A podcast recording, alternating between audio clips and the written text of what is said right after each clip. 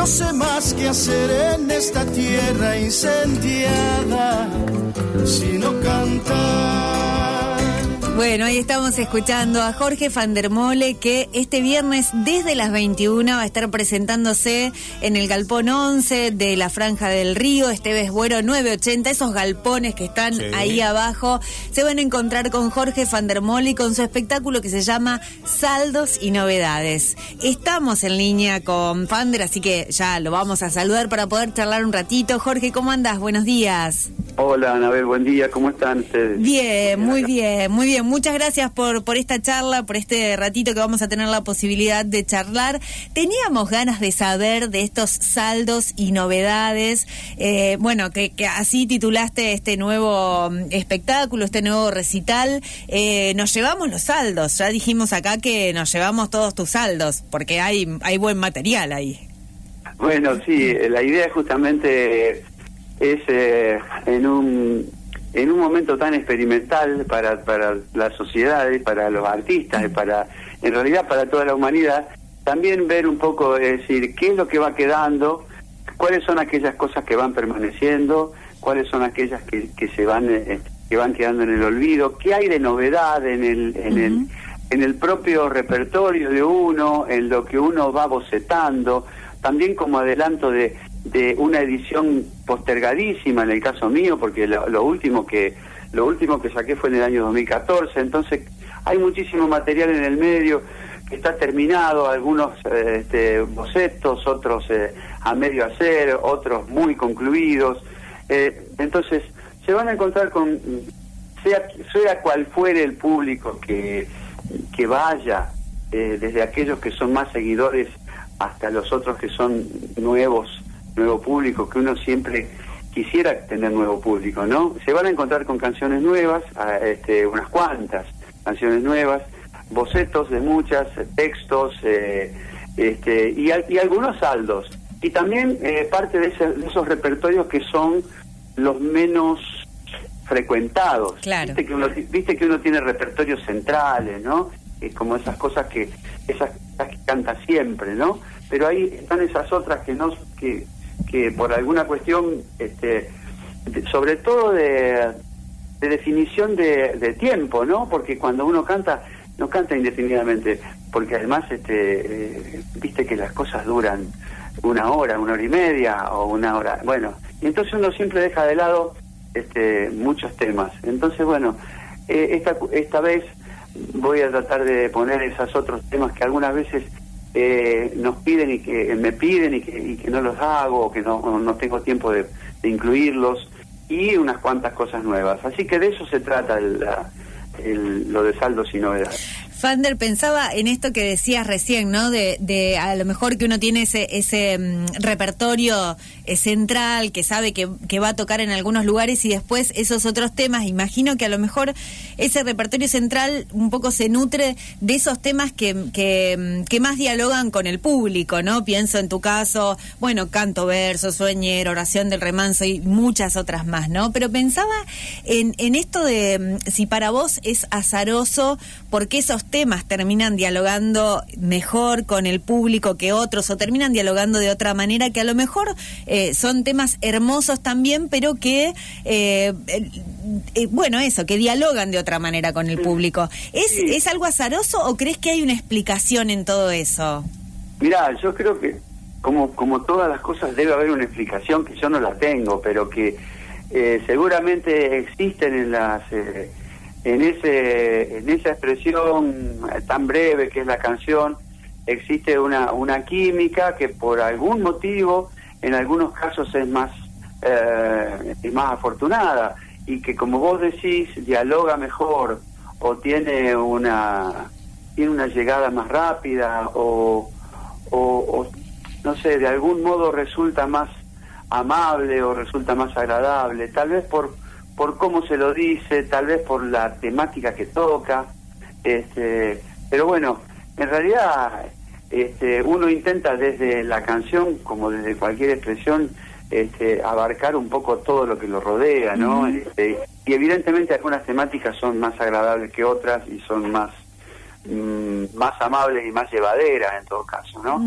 Pero pero en definitiva la digamos la razón este, estricta por la cual algunas cosas caen mejor que otras si la, si la si uno lo supiera podría este, de alguna manera conducir este la expresión como para que todo lo que uno diga caiga bien, ¿no? Claro. Caiga, caiga del mejor modo, pero bueno, no es así, ¿no? Bueno, también está el factor sorpresa, me imagino, en ese caso, de cuando un tema se convierte en, en esto que te pasa con alguno de tus temas, digo, de ese factor sorpresa, de decir, mira lo que pasó con esta canción, que me imagino también debe ser una, una instancia este, muy, muy bella para alguien que hace canciones y que dice algo en un tiempo tan cortito. Sí, Sí, absolutamente. Eh, uno se encuentra con grandes sorpresas y además pasa que el tiempo va, el tiempo va pasando y van pasando las generaciones y van modificándose los modos de, escucha, además, ¿no? Las, las escuchas cambian porque además cambia el entorno que nos toca, ¿no? Que el significado de ciertos conceptos en la década del 90 tenían una dimensión en los 2000 otra, en la segunda, en el segundo decenio ya es otra cosa, eh, todo se va resignificando y por lo tanto lo que las canciones dicen en algunos casos eh, va siempre resignificándose, en algunos casos mm, eh, cobrando más valor, en, otro, en otros casos ocultándose y desapareciendo, pero siempre confío yo y creo que por, también por efecto de la realidad que nos rodea, que siempre es crítica, las, eh, los modos de escuchar cambian y los modos de sentir y percibir eh, la, la, expresión artística también, ¿no? Así que eso creo que está medio como en continua en continua evolución, te diría. Claro, pensaba, digo, en, en, oración del remanso, eh, eh, que también cuando vos lo compusiste, si no me equivoco, mm, fue en los años 90, eh, digo, era, era otro río, era otra pesca, era otra manera, ¿no? De, de, desarrollar esa, esa tarea, esa vida de pescador, eh, que también ahora se fue transformando y me parece que también ese tema se resignifica con todo lo que le está pasando al humedal, a nuestro río, como que cobra también ahí otro sentido, un poco pensando en estos cambios de escucha.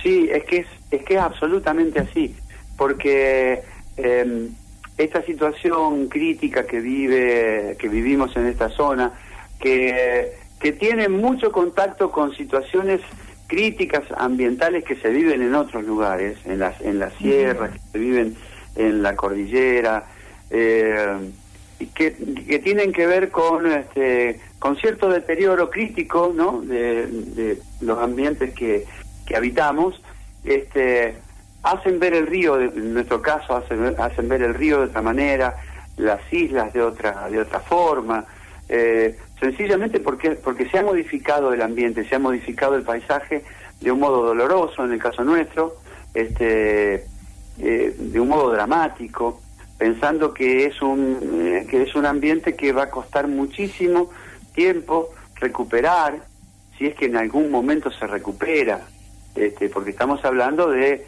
de, números graves, estamos hablando de 800.000 hectáreas incendiadas, eh, que han perdido su, su fisonomía. Así que obviamente la canción que cantaba ese río hace veintipico de años, 25 años, este, significa otra cosa. No solamente por el entorno, sino también por el modo en que se han modificado las relaciones con el río mismo. Eh, ya no es tan sencilla la pesca, ya no es tan abundante. Eh, y, de algún modo también pasa con todo el cancionero, eh, pasa con el cancionero de cualquier género, eh, termina dando cuenta de cómo fueron las cosas este, en algún momento histórico, ¿no? Las canciones terminan siendo también un reservorio de memoria y, lo, y uno lo ve en el rock y uno puede ver en toda la producción de, de, los grandes nuestros, ¿no? De, de, Spinetta o de Charlie como, su cancionero ha sido un reflejo de la propia historia y de la propia época y, un, y una especie de reservorio cultural de memoria histórica, ¿no? este, entonces la canción va diciendo cosas, algunas cosas que van quedando atrás, que se van que se van transformando, que se van modificando, Así que pienso que se deben escuchar cada época de diferente manera. Claro, y a, y a la vez, digo, eh, me parecía interesante eh, esta idea de que siempre cuando se habla, y sobre todo en, en los últimos tiempos, digo, cuando se habla de, del daño ambiental, se lo mira también muchas veces con, con una cuestión este, ecológica, una cuestión de, de vital, ¿no? De que, de que si, si seguimos así no, no va a haber más vida, no vamos a tener más posibilidades de vivir. Pero también pensaba en cómo eh, este cambio de panorama y esas cosas que no se recuperan también modifican el hacer cultural y en este caso, digo, vos escribís canciones, también modifican las canciones y la obra de un músico, ¿no? Que, que se alimenta, por supuesto, de, de lo que, del, del contexto en el que vive. Sí, eh, yo creo que es absolutamente así porque eh, pienso, por ejemplo, que el, el modo de ver el entorno que puede tener alguien que nació hace 15 años, por ejemplo, y que está en plena adolescencia, este, conoce un mundo diferente al que, al que conocimos nosotros, lo percibe distinto eh, y eh, en la mayoría de los casos no conoce las modificaciones que ha sufrido y no conoce eh, ni qué cosas se está ganando, ni qué cosas se está perdiendo. Eh, y la verdad que es, y, esa, y eso que le falta conocer es responsabilidad de las generaciones anteriores que no supimos transmitírselo o que no pudimos o que no tuvimos la oportunidad todavía, quiero decir, ¿no? Pero es una es algo que, que tiene que ver con responsabilidad entre generaciones. Claro. Pero indefectiblemente se va se va a ver el mundo del eh, según cuando naciste y el modo y el modo en que lo viste y lo viviste y lo vas a poder expresar con el lenguaje que tenés que también es otro otro lugar de otro lugar de crisis tan duro como el del ambiente no el, del- Claro. el del lenguaje el del lenguaje no Sí, sí. y sometido como todos sabemos a situaciones de mucha violencia eh, eh, por la relación que hay entre el lenguaje y lo, y lo real digamos que son relaciones cada vez más cada vez más tensas y más difíciles de desentrañar hay mucha violencia en lo que en lo que en lo que se falsea en lo que el lenguaje deja de decir oculta o, o, o trastorna quiero decir no entonces no es solamente la crisis no está, no está solamente en el ambiente, en la sociedad y la economía, digamos, está en el lenguaje también, ¿no? Y en los, y en los lenguajes artísticos, por supuesto, también estará. Hay que, hay que hacerle frente a eso, ¿no? Claro, claro. Fander, bueno, nos ahí estamos ya muy cerquita del final de- del programa y bueno, queremos eh, agradecerte por esta charla y por supuesto invitar a, a todas y todos para que se acerquen este viernes con estos saldos y novedades. Te agradecemos mucho, mucho por esta comunicación. Bueno, yo les agradezco a ustedes por esta posibilidad de diálogo. Realmente me- muy agradable la charla eh, y gracias por visibilizar lo que estamos haciendo. Les mando un abrazo enorme. Un abrazo grande, Fander. Siempre es una alegría poder charlar con vos un rato. Abrazo. Chau, chau. Chao. Hablábamos con Jorge Fandermole.